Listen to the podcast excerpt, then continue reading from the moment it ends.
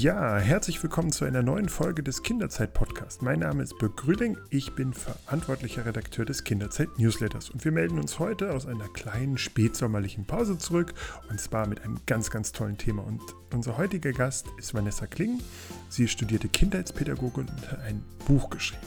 Und das hat den spannenden Titel So gelingt der Tagesablauf in der Kita. Und genau über diesen Tagesablauf, über Rituale und Freiräume für die Kinder sprechen wir heute.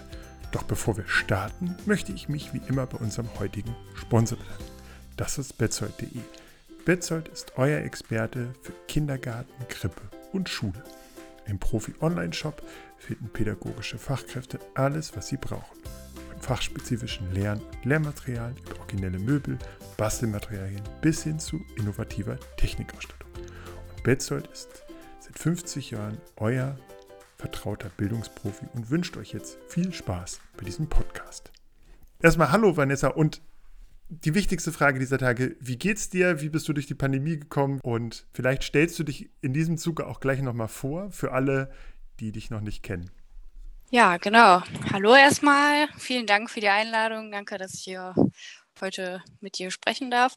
Ähm, genau, also ich bin ganz gut, würde ich sagen, durch die Pandemie gekommen. Man hatte da immer so seine ähm, Hochs und Tiefs, aber wir haben hier ähm, in der Firma, glaube ich, ganz gute Strukturen, dass wir uns da gegenseitig unterstützt haben und ähm, immer die sozialen Kontakte gehalten haben, so dass man da äh, ganz gut durchgekommen ist. Ähm, ja, und mir geht's gut. Das Wetter hier in Berlin ist mittlerweile schon relativ kalt geworden, aber äh, ja. Genau, so ist das halt nun mal. Es wird Herbst. Ähm, ja, und zu mir Genau, mein Name ist Vanessa Kling und ähm, ich arbeite bei Klax, ähm, einem großen pädagogischen Träger, der viele Einrichtungen in Berlin hat, aber auch in Niedersachsen und sich auch international gerade ähm, ausbreitet. Und ähm, genau, bin da im Produktmanagement äh, eingestellt. Ähm, das heißt, wir ähm, ja, machen die Produktvorgaben und, und ähm, ja, was sind die Produkte? Das sind halt ähm, unsere ähm, Krippen, Kindergärten, Schulen, unsere ähm, Ausbildungsstätten und ähm, genau, da gucken wir, dass das Konzept stimmt, gucken, was, was kommt aus der Forschung Neues und ähm, ja, versuchen da immer auf dem aktuellen Stand zu bleiben und einen Standard zu schaffen und das alles ähm, ja, zu begleiten und betreuen. Und ähm, dann bin ich auch ähm, ausgebildete Klackstrainerin. Das heißt, ähm, ich mache auch Fortbildungen und Seminare äh, im Rahmen der, der Klackspädagogik. Und ähm, ja, bevor ich äh, quasi hier gestartet habe, habe ich äh, Kindheitspädagogik studiert und Bildung und Medien. Also das heißt, du bist, auch wenn Produktmanager jetzt erstmal für viele Erzieherinnen und Erzieher erstmal weit weg klingt, du bist doch vom Fach. Ja, genau. Also das hört sich immer alles so ein, bisschen technisch und wirtschaftlich an. Aber genau, also wenn man weiß, was dahinter steckt, also ich bin ähm, auch mit meiner Kollegin zusammen für den Bereich für die frühkindliche Bildung, das heißt die Krippen und Kindergärten. Und ähm, genau, das heißt schon da auch mit an der Basis. Jetzt haben Sie an einem Buch mitgeschrieben, das heißt, so gelingt der Tagesablauf in der Kita. Und genau über dieses Buch und die Ideen, die dabei entwickelt wurden und werden, wollen wir, glaube ich, heute sprechen. Das ist, glaube ich, etwas, was, glaube ich, alle Erzieher auch umtreibt. Ähm, genau. Und mich würde erstmal interessieren, was sind denn überhaupt äh, ja Anteile, die in einen guten Kita-Alltag gehören? Also, was braucht sozusagen ein Kind im Laufe der fünf bis acht Stunden, die es in der Kita ist, an ja, Elementen. Mhm. Ja, also zunächst einmal müssen wir da also ein bisschen unterscheiden. Also das Buch ist, ähm, wie gelingt der Tagesablauf im Kindergarten. Aber wir haben auch eins von unserem Verlag, das ist nochmal ähm, speziell für die Krippe. Also wir ähm, haben da immer so, so, ein bisschen Unterschiede. Aber ähm, ja, da wir ja über das Buch, um das, was jetzt neu erscheint, sprechen wollen, dann spreche ich mal so ein bisschen über die ähm, ja, Tagespunkte, die in einem Kindergarten sinnvoll sind. Und ähm, dazu äh, gehört erstmal, dass man viele Anteile ähm, des sozialen Zusammenseins braucht Und ähm, das beginnt schon, ähm, also wenn die Kinder morgens ankommen. Danach äh, wird ein Morgenkreis gestartet, sodass alle sich zusammensetzen ähm, mit der äh, Bezugserzieherin und der Bezugsgruppe zusammen. Also das ist bei uns ähm, in der Pädagogik so das System. Also wir haben ähm, Gruppen mit Bezugspädagogen ähm, und äh, ja, ein Funktionsraumsystem. Da kann ich ja später vielleicht gleich nochmal drauf zu sprechen kommen. Und ähm, ja, dann wird einfach der Tag äh, gemeinsam gestartet, geguckt, was, äh, was äh, haben die Kinder vielleicht zu Hause noch erlebt, was haben wir heute am Tag vor, es wird sich ausgetauscht ähm, und die Kinder können sich dort einbringen. Und ähm, genau. Und danach ähm, startet meistens eher so eine konzentrierte Zeit der äh, Bildungsarbeit. Also das ist ja auch ganz wichtig. Wir haben ja Bildungsprogramme ähm, überall in den Bundesländern und ähm, genau, die startet mit einer äh, Instruktionszeit, sodass gezeigt wird, ja, was haben wir denn hier überhaupt vor? Und danach können die Kinder ähm, selbst frei ausprobieren. Und ähm, genau, danach ist dann Zeit für freies Spiel und für Vertiefung eventuell von, von, von den äh, Bildungsangeboten. Ähm, es wird sich bewegt, es wird rausgegangen ähm, und gegen Mittag ähm, gibt es dann nach dem ähm, Mittagessen eine Zeit für Ruhe, um runterzukommen. Das ist eine Ruhezeit. Die Kinder, die schlafen möchten und das Bedürfnis haben, können gerne schlafen. Man kann sich aber auch ähm, nur ausruhen und ähm, genau einfach ein bisschen äh, schon mal so den Tag, so den man so verbracht hat, äh, sacken lassen. Genau. Und danach ist ähm, auch wieder Zeit für freie Angebote, wo man sich entscheiden kann, ähm, dran teilzunehmen oder nicht und auch äh, ganz normales Freispiel. Und ähm, genau, und dann wird im Abschlusskreis, wo dann wieder in der sozialen Gemeinschaft sich zusammengetroffen äh, wird, wieder mit der Bezugserzieherin und ähm, den Bezugskindern einer Gruppe, wird dann der Tag gemeinsam Revue passiert, reflektiert, was habt ihr erlebt, wie waren die Angebote, was fandet ihr toll, was fandet ihr vielleicht nicht so toll und vielleicht einen Ausblick auf den nächsten Tag gegeben. Und ähm, dann der Tag gemeinsam ausgeklungen. Also es ist halt immer ganz wichtig, da so ein bisschen ähm, die Balance, Balance am Tag zu halten zwischen ähm, Aktivität und Entspannung und Konzentration und einfach nur ähm, einfach mal freiem Spiel, wobei ja immer wichtig ist zu betonen, dass Spiel auch Lernen ist. Also es ist ja nicht so, dass wenn die Kinder spielen, das ist einfach nur, also sie machen nicht einfach nur Chaos und weiß ich nicht was, sondern dabei lernen sie auch immer was. Ähm, das muss man auch äh, ganz doll berücksichtigen ähm, in, in, äh, im Kindergarten und vor allem auch in der Krippe. Also dass das nicht nur einfach irgendwie eben so eine Nebentätigkeit ist. Ähm, und deswegen muss man auch ein bisschen gucken, dass, dass die Kinder auch mal eine Zeit haben, wo sie sich entspannen und, und runterkommen können. Und ähm, da muss man auch so ein bisschen schauen, dass man die Balance zwischen sozialer Gemeinschaft und äh, Individualität ähm, so ein bisschen äh, schafft. Also wann haben wir Zeiten für soziale Gemeinschaften und wann kann man auch mal ähm, speziell aufs Individuum hin, ähm, eingehen und wann kann man auch in einer sozialen Zeit ähm, individuelle ähm, Momente schaffen, wo, wo ein Einzelner mal hervorkommen kann und ähm, genau mit seinen Kompetenzen äh, glänzen kann. Und ähm, genau, so dann ist es ja auch so, dass dann in den Zeiten der Bezugsgruppen, also zum ähm, Morgenkreis, zu den Mahlzeiten und zum Abschlusskreis sind die Kinder in den altershomogenen Gruppen zusammen und in den äh, Angeboten. Und im Freispiel können sie sich wirklich in der kompletten Einrichtung frei bewegen, Material benutzen, was äh, für sie zur Verfügung steht, ähm, alles ausprobieren, sich mit jedem treffen und spielen, mit denen sie wollen. Und das ist dann altersgemischt. Und so haben wir, glaube ich, so einen ganz guten Ausgleich. Wie wichtig sind denn diese Rituale? Also es verändert sich ja ganz, ganz viel in der Pädagogik. Ich glaube, die meisten Kindergärten sind äh, davon abgekommen, so diese ganz festen Strukturen zu haben, wo man gar nicht mehr äh, entscheiden kann, sondern wo wirklich die Erzieherin, der Erzieher vorgibt, heute wird gebastelt und dann muss die ganze Gruppe mitbasteln. Ähm, aber trotzdem, Morgenkreis scheint es immer noch überall zu geben, selbst in den ganz freien äh, Einrichtungen, auch wenn man das anders nennt, irgendwie Kinderparlament oder was auch immer. Ähm, also Morgenkreis, ein Abschlusskreis, das gemeinsame Mittag, Ruhezeiten. Wie wichtig sind denn solche Rituale, solche Ankerpunkte im Tagesablauf für die Kinder?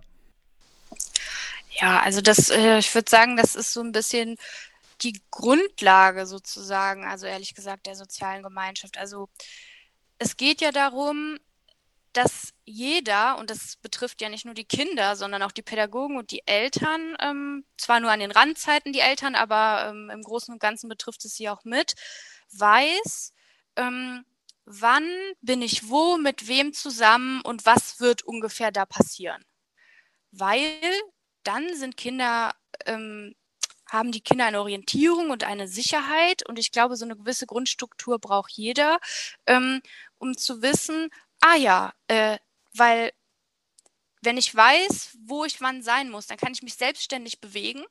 Ich weiß, ach ja, ne, zum Frühstück gehe ich in die Cafeteria und zum Angebot, heute haben wir ähm, ein Atelierangebot, da gehe ich in, ins Atelier mit der ähm, Fachpädagogin zusammen und da wird dann ähm, was äh, Kreatives und Künstlerisches passieren.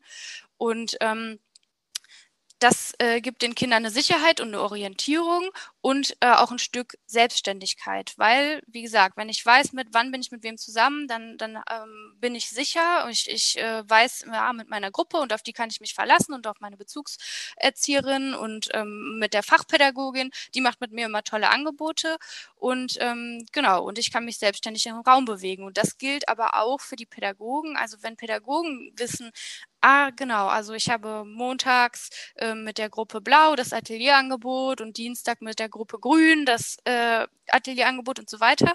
Dann haben auch die Pädagogen eine Orientierung und wissen auch, ah ja, genau, dann muss ich ja um 9 Uhr dann da äh, sein und mache den Morgenkreis und danach ähm, gehe ich ins Angebot und so weiter und können auch ihre Angebote entsprechend planen und, und vorbereiten.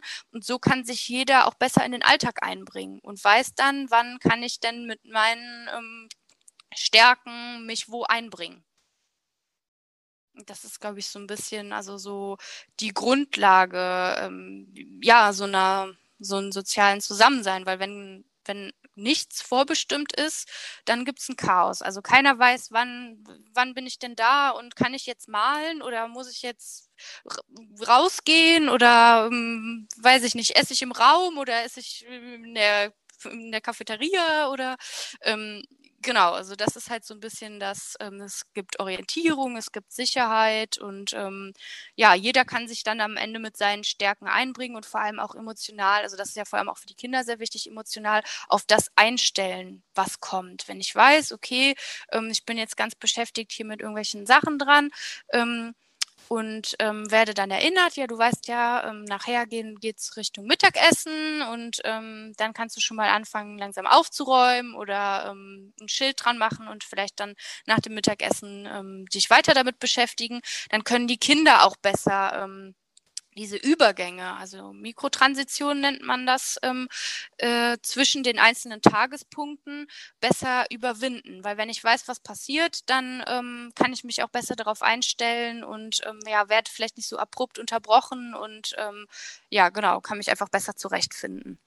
Ähm, wie hat sich denn die pädagogische Haltung dazu verändert? Also ich, habe das Gefühl, dass es tatsächlich eine sehr große Offenheit für diese offenen Konzepte gibt. Das ähm, viele Kitas auch das dann teilweise ausprobieren, dass sie sagen, okay, wir haben drei Tage die Woche Tag der offenen Räume, wo, wo die Kinder dann rum sich frei in der Kita bewegen können und sagen können, okay, ich gehe vielleicht doch noch mal zu den zu den äh, zu der Krippe runter und besuche meine alten in Anführungszeichen Erzieher Erzieherinnen.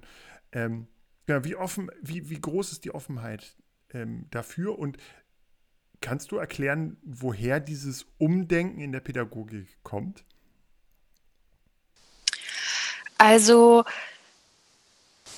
ich weiß nicht, ob ich da jetzt so einen besonderen Trend beobachtet habe, sage ich jetzt mal, zu diesen sehr offenen Strukturen hin. Also ich glaube immer noch, dass es immer ähm, ja verschiedene Parteien gibt, sage ich jetzt mal, die verschiedene Pädagogikkonzepte vertreten und da auch total hinterstehen. Und ähm, ja, ich glaube, immer, dass es so ist, dass es am besten ist, dass man eine Balance und eine Mischung hat. Weil wenn man sagt, okay, äh, wir haben jetzt zum Beispiel dreimal in der Woche ein ähm, komplettes äh, Konzept der offenen Räume. Ähm, das kann man ja auch in einem ähm, in einem Tagesablauf, sage ich mal, mit einer gewissen Struktur einbringen. Also auch, wenn jetzt zum Beispiel die Kinder bei uns ein freies Spiel haben, sie können sich ja in allen Räumen frei bewegen und das Material benutzen, was ihnen zur Verfügung stellt äh, was ihnen zur Verfügung steht. Und ähm, dazu, also es ist ja auch in einer gewissen Struktur möglich, offen zu sein, sage ich jetzt mal. Ähm, ich glaube, das, das ist, funktioniert ein bisschen besser, als wenn man ähm, ja Tage hat, vielleicht die ohne Struktur sind, weil ich glaube, das könnte viele Kinder verwirren. Also wenn ich, wenn ich dann zum Beispiel montags und dienstags habe ich diese klare, also so wie sie jetzt zum Beispiel beschreiben, wenn man drei Tage diesen, diesen besonderen Tage hätte, hätte ich diese Struktur. Und dann habe ich aber auf einmal drei Tage, wo ich gar keine Struktur habe und, und ähm, da muss ich mich auf einmal äh, überlegen und selbst organisieren. Also ich meine, das ist ja auch für Kinder eine ganz große Aufgabe. Und ich glaube, wenn man einfach diese Freiheiten in einer gewissen Struktur schafft, was ja durchaus möglich ist. Ähm, ich kann ja auch sagen, du, wenn du jetzt das Bedürfnis hast, um nochmal unten in der Krippe Hallo zu sagen, ähm, dann ist das ja auch in in der freien Spielzeit möglich. Ähm, und das ist, glaube ich, ähm, wichtig, dass man da so ein bisschen ähm, die goldene Mitte findet, würde ich sagen. Also es ist ja nichts komplett richtig oder komplett falsch, aber ich glaube, es ist immer gut, wenn es ausgewogen ist. Und wenn es zu frei und ohne Struktur ist, ist das, glaube ich, für viele Kinder, aber auch Pädagogen, ähm, ja, äh, da es herrscht dann so ein bisschen Orientierungslosigkeit. Und wie gesagt, es ist eine ganz große Kompetenz. Also das können ja manche Kinder ähm, oder beziehungsweise können es noch nicht und lernen es ja auch erst in der Schule oder auch manche Erwachsene können es ja auch noch nicht gut oder lernen es auch erst im Studium oder wie auch immer, ähm, sich den Tag selbst zu strukturieren. Also das ist ja eine ganz, das ist ja eine ganz große Herausforderung. Also wann esse ich was, wann spiele ich denn jetzt und was sind meine Interessen und mit wem verabrede ich mich denn in der Zeit? Da spielen ja ganz viele Selbstorganisationen, Sozialkompetenzen, da spielt ja ganz viel mit rein und ich glaube schon, dass das in einem gewissen Maße ähm, ja in so einer Struktur besser begleitet werden kann, einfach und auch gefördert werden kann. Weil man muss ja auch lernen, in einer Gesellschaft sich ähm, ja zurechtzufinden. Und in der Gesellschaft ist es ja auch nicht so, dass ich äh, einfach aufs Amt rennen kann und ähm, ohne Zeit und ähm, ja, weiß ich nicht. Also es hat ja auch in, in der Gesellschaft alles seine Struktur und irgendwie in einem gewissen Rahmen. Also ich glaube, das ist auch wichtig, dass Kinder das lernen und dann ihnen mehr Verantwortung übertragen wird und sie dann auch dadurch schrittweise lernen, sich, sich ein bisschen mehr selbst zu organisieren organisieren in diesen freien Zeiten. Wie ist es denn bei ihm im Unternehmen? Die äh, bieten die pädagogischen Fachkräfte dann in den, in den Funktionsräumen ähm, Angebote an? Also gibt es den, oder und vielleicht welche Funktionsräume gibt es? Meistens gibt es ja sowas wie Atelier, Werkraum, Forscherraum, Verkleidungsraum, habe ich schon mal gesehen, genau, oder Rollenspielraum. Ja, also bei uns ist es so in einem Kindergarten, also wir arbeiten da mit dem ähm, Funktionsraumprinzip und ähm, innerhalb dieser haben die Kinder auch ihre Heimaträume. Also jede Gruppe hat, also jede Bezugsgruppe hat in einem ähm, dieser Funktionsräume auch zum Beispiel ihre Morgenkreisecke. Ähm, genau, wo sie sich dann zusammenfindet mit der Bezugspädagogin. Und ähm, die diese Funktionsräume, die wir haben, also das ist das Atelier, das ist das Universum, wo so naturwissenschaftliche ähm, Sachen stattfinden. Dann haben wir einmal einen Raum für Sprache und Gesellschaft, einen Bewegungsraum und einen Musikraum. Und zusätzlich haben wir dann noch, ähm, also das sind die Funktionsräume, in denen ähm, die ähm, Bildungsangebote in den fünf Bildungsbereichen stattfinden. Und dazu haben wir aber auch noch ähm, ähm, Rollenspielräume oder je nachdem, wie es halt die Räumlichkeiten zulassen, Rollenspielecken. Also dann ist es in so Zonen ähm, eingeteilt. Genau. Und ähm, so, also so ist es halt im, im, im Kindergarten, diese verschiedenen und ein Bauraum auch diese verschiedenen Räumlichkeiten. Und da muss man dann halt immer gucken, ähm, welche Aktivitäten passen zusammen. Also wenn zum Beispiel jemand irgendwie konzentriert etwas machen möchte, ist es schwierig, da zum Beispiel äh, Aktionstabletts in dem Raum anzubieten und gleichzeitig den Bauraum, äh, eine Ecke für den Bauraum zu unterteilen, weil da ist es oft laut und wuselig oder im Rollenspielraum. Da muss man halt immer gut schauen, wie man halt die ähm, Räumlichkeiten gestaltet. Und ähm, genau, und dann ist es immer nach dem Morgenkreis so, dass die Kinder dann mit einer Fachpädagogin in den jeweiligen Funktionsraum gehen und da dann das Angebot äh, abhalten, gruppenweise mit ähm, genau ihrer Fachpädagogin in dem jeweiligen, die dann in dem jeweiligen Bildungsbereich ähm, nochmal besonders fortgebildet wurden. Ja, das war bis hierhin schon richtig, richtig spannend. Ähm, deshalb weise ich nochmal ganz kurz auf unseren Sponsor hin und ihr könnt durchatmen. Genau, mit dem Kindergartenbedarf von Betzold erhaltet ihr die komplette Ausstattung für eure Kita, euren Kindergarten und alles über den Podcast und über Betzold findet ihr auf www.kinderzeit.de slash podcast. Also ich wiederhole, www.kinderzeit.de slash podcast. Mhm. Ähm, wie viel Mitbestimmung hat denn oder, oder haben die Kinder dabei? Also man könnte jetzt ja auch dabei sagen, äh, ich setze mich da als Pädagoge hin, mach, sage hier in dem Raum wird jetzt heute was zum Thema Magneten gemacht und ich stelle mich gar nicht darauf ein, wenn dabei Kinder sind, die heute überhaupt kein Interesse an Magneten haben. Ähm, wie offen ist denn sozusagen dieses Angebot? Also wie viel muss der Pädagoge, die Pädagogin gestalten vor Ort und wie offen oder wie viel mitgestalten dürfen die Kinder? Genau, also das ist ja so, dass ich sagen würde, dass das im besten Fall so gar nicht passiert, weil wir besondere ähm, Beobachtungs- ähm, und Dokumentationsinstrumente haben. Also wir haben zum Beispiel den Lotusplan. Da wird einmal im Monat sich mit den ähm, mit allen Pädagogen zusammengesetzt und geschaut, was haben wir bei den Kindern beobachtet. Was sind gerade Fragen und Interessen der Kinder? Und dann wird ein Hauptthema ähm, in die Mitte geschrieben und ähm, außerhalb ähm, der Felder, also es wird dann aufgebaut quasi wie so eine Lotusblüte, deswegen heißt der Lotusplan, wird dann, ähm, werden dann Unterthemen ähm, äh, überlegt und gesammelt, die dazu passen würden. Und daraus werden dann jeweils ähm, Angebote in den einzelnen Bildungsbereichen gemacht. Also das heißt, wenn wir die Kinder ähm, alle sehen und gut beobachtet haben und reflektiert haben, ähm, wofür interessieren sie sich gerade, dann sollte es im besten Fall gar nicht vorkommen, dass ähm, ein Angebot geplant oder vorbereitet wurde, was die Kinder gerade gar nicht, ähm, wo die Kinder sich gerade gar nicht für interessieren. Und sollte es doch mal sein, vielleicht bei, bei kleineren Kindern ähm, auch, ich habe jetzt hier ein Fühlfahrt, ähm, zum Beispiel ein Bewegungsangebot äh, vorbereitet, aber die Kinder sind gerade super in, auf einmal interessiert am Hoch- und Runterspringen und springen jetzt mir gerade, während ich das hier mit den anderen Kindern aufbaue, vielleicht hier auf Kisten und Bänke und hoch und runter. Dann muss ich ja natürlich ähm, gucken, kann ich die Kinder jetzt gerade in dem Moment dafür noch begeistern? Und wenn nicht, muss ich dann vielleicht mal auch die Flexibilität haben zu sagen, gut, dann machen wir jetzt, bauen wir äh, einen Abenteuerparcours auf, wo man hoch, hoch und runter springen kann und sich hochklettern kann und äh, äh, andersweitig austoben kann und die diese Sinnessachen machen wir dann vielleicht wann anders. Also da muss man dann schon natürlich schauen, also kann natürlich schon mal passieren, dass man, dass sich dann äh, in, in ein Interesse der Kinder jetzt gerade, warum auch immer, weil ein Ereignis gerade passiert ist, äh, äh ganz grundlegend ändert. Ist aber eigentlich ähm, im Alltag, sage ich mal, wenn man die Interessen der Kinder gut im Blick hat, ähm, kommt es eher selten vor, dass man da jetzt was vorbereitet, was die Kinder jetzt so gar nicht interessiert.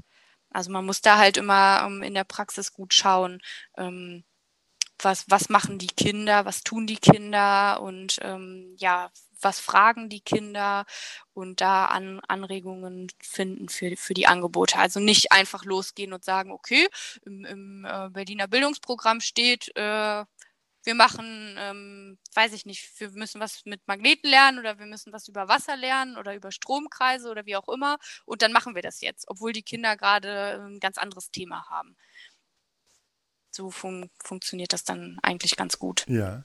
Ähm, wie sorgt man denn dafür, in Anführungszeichen, dass alle Kinder auch mal alles machen und dass nicht der, das bewegungsintensive äh, Kind immer nur im Bewegungsraum ist oder immer nur im Werkraum, sondern vielleicht doch mal ins Atelier geht und dort bastelt, schneidet, was auch immer. Weil all diese Kompetenzen sind ja auch irgendwie wichtig und auch diese Erfahrungen sind ja auch wichtig. Ähm, wie kriegt man sozusagen die bewegungsintensiven Kinder auch mal zum Basteln? Genau, also da ist es so, dass wir, ähm, wir haben ja diese fünf Bildungsbereiche und über jeden Tag ähm, besucht eine Gruppe sozusagen einmal jeden Bildungsbereich. Also so hat man dann schon mal abgedeckt, dass äh, alle Kinder wirklich alles einfach mal ausprobieren.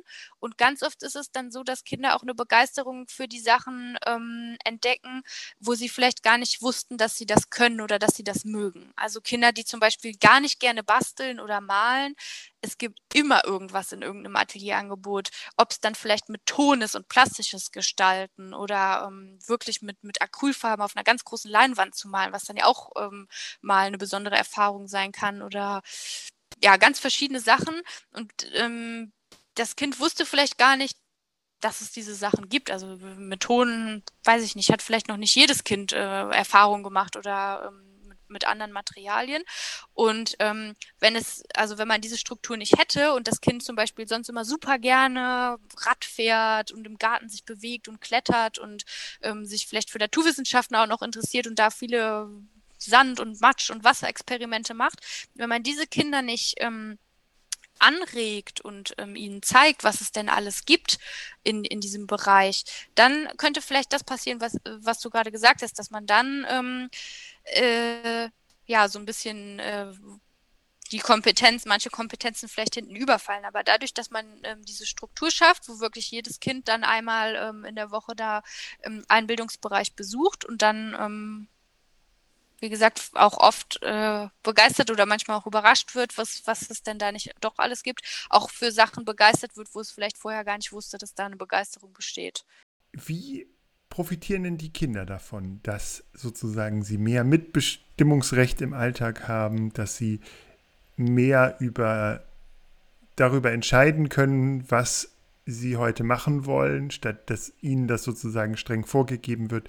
Was würdest du denn sagen, was bringt dieser äh, Sinneswandel in der Pädagogik ähm, für Vorteile für die Kinder? Ja, also ich glaube, was, was ganz gut ähm, in der heutigen Zeit mittlerweile angekommen ist, dass, dass langsam verstanden wird, dass in, in Kindertagesstätten Bildung stattfindet. Also dass es nicht nur und dass auch Spielen Bildung und Lernen ist. Es kommt auch langsam, also sehr langsam, aber es kommt. genau. Und ähm, dadurch, dass das verstanden wird und ähm, dadurch die Interessen und die Bedürfnisse der Kinder mehr in den Fokus auch gerückt werden und beobachtet wird, was wollen die Kinder denn überhaupt? Und dann ineinander gegriffen wird ähm, und sich zusammengesetzt wird und das äh, und der Tag vielleicht oder einzelne Angebote oder ähm, Ideen und, und Interessen gesammelt werden.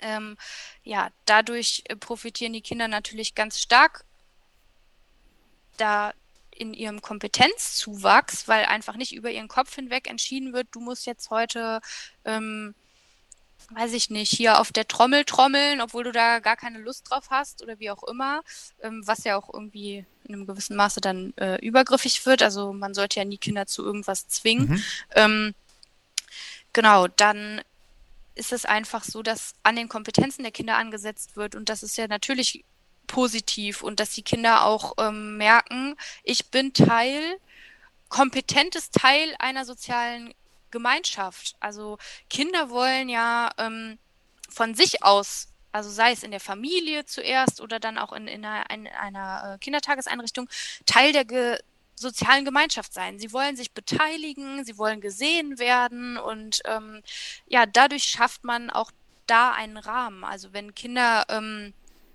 sich äh, einbringen können, in, auch in ganz normale Alltagssachen. Also wenn, wenn sie auch einen Tischdienst haben und ähm, wissen, okay, wenn ich jetzt nicht den Tisch decke, dann haben ja, haben die Kinder ja gar, gar keinen Teller stehen und dann ähm, können wir ja gar nicht zusammen essen. Also äh, auch zu verstehen, dass es äh, wichtige Teile ähm, ähm, oder wichtige Funktionen ähm, in einer Gemeinschaft gibt und die, die jeder Einzelne erfüllt, sodass man gut zusammenleben kann.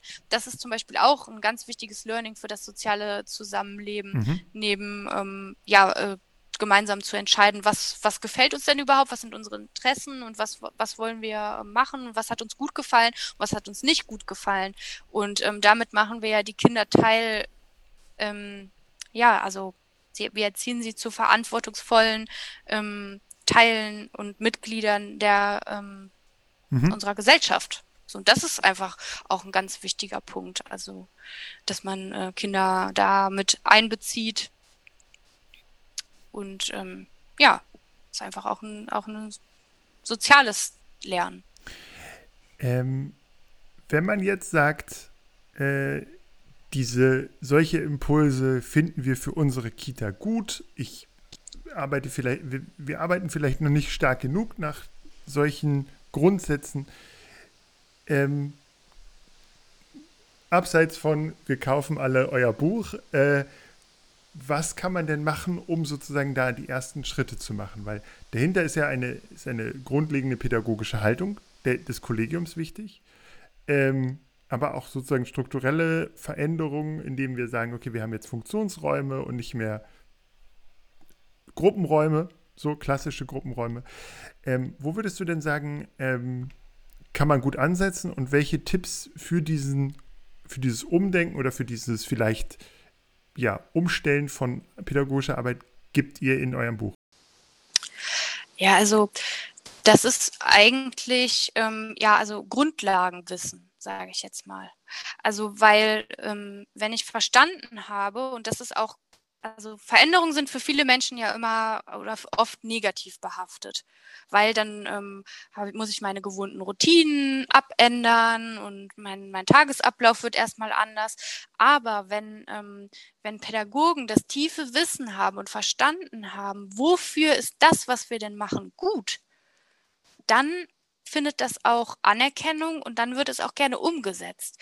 Dazu müssen natürlich, wenn, wenn man jetzt anstrebt, so eine größere Veränderung in seiner Einrichtung ähm, oder bei seinem Träger oder wie auch immer zu machen, ähm, die Leute gut begleitet werden.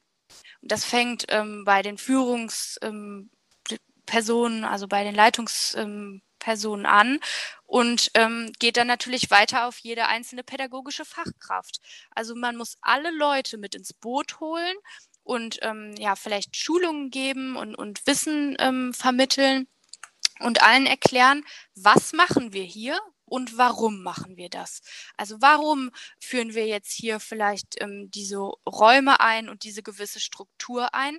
Weil wir können uns besser orientieren, die Eltern wissen, wann muss ich denn mein Kind bringen, wann ist der Morgenkreis und vor allem die Kinder haben eine Sicherheit und eine Orientierung und ähm, die Arbeit für uns wird auch leichter, weil wir wissen, wann müssen wir wo sein, wann haben wir was vorbereitet, wann haben wir Zeit, die Kinder zu beobachten, in welchen, äh, in welchen Situationen des Alltags. Und darauf können wir dann unsere Arbeit weiterentwickeln, reflektieren, Angebote daraus entwickeln und so weiter. Und ähm, dann kann man vielleicht Schritt für Schritt anfangen. Also dann ähm, einzelne Räume umzugestalten und ähm, ja, vielleicht die Tagesstruktur ähm, ein wenig zu verändern. Und dabei ist es halt ganz wichtig, dass man dann auch die Eltern mitnimmt. Weil die Eltern fragen sich dann natürlich auch, also warum wird denn jetzt hier der Tagesablauf geändert? Also warum machen wir jetzt auf einmal einen Morgenkreis? Also das finde ich ja ganz doof vielleicht, weil jetzt muss ich mein Kind ja immer schon um neun Uhr gebracht haben, damit auch jedes Kind wirklich dann daran teilnehmen kann. Ähm, und das, das, da müssen auch die Eltern mitgenommen werden. Da müssen auch, ähm, nachdem das Personal ähm, geschult und tiefes Wissen hat, müssen die Eltern eingeladen werden und ähm, auch ähm, informiert werden darüber, warum machen wir das und warum ist das wichtig und ähm, haben sie vielleicht Ängste oder Bedenken. Das ist ja auch immer, Kinder, äh, Eltern wollen immer das Beste für ihr Kind und dann, dann muss man die ähm, Eltern auch anhören und sagen, ähm, was, haben, was habt ihr für Fragen, was geht euch im Kopf vor und sie darüber informieren, was man vorhat. Und dann kann man da ähm, Stück für Stück anfangen und sich dann natürlich auch Hilfe von außen holen, also ähm, Fachberatungen ähm, zu Rate ziehen oder, ähm, ja, weiß ich nicht, mit seinem Team Fortbildungen besuchen und ähm, genau, solche Sachen. Sehr gut. Ich glaube, wir können allen trotzdem noch mal empfehlen, euer Buch zu kaufen. Äh, genau.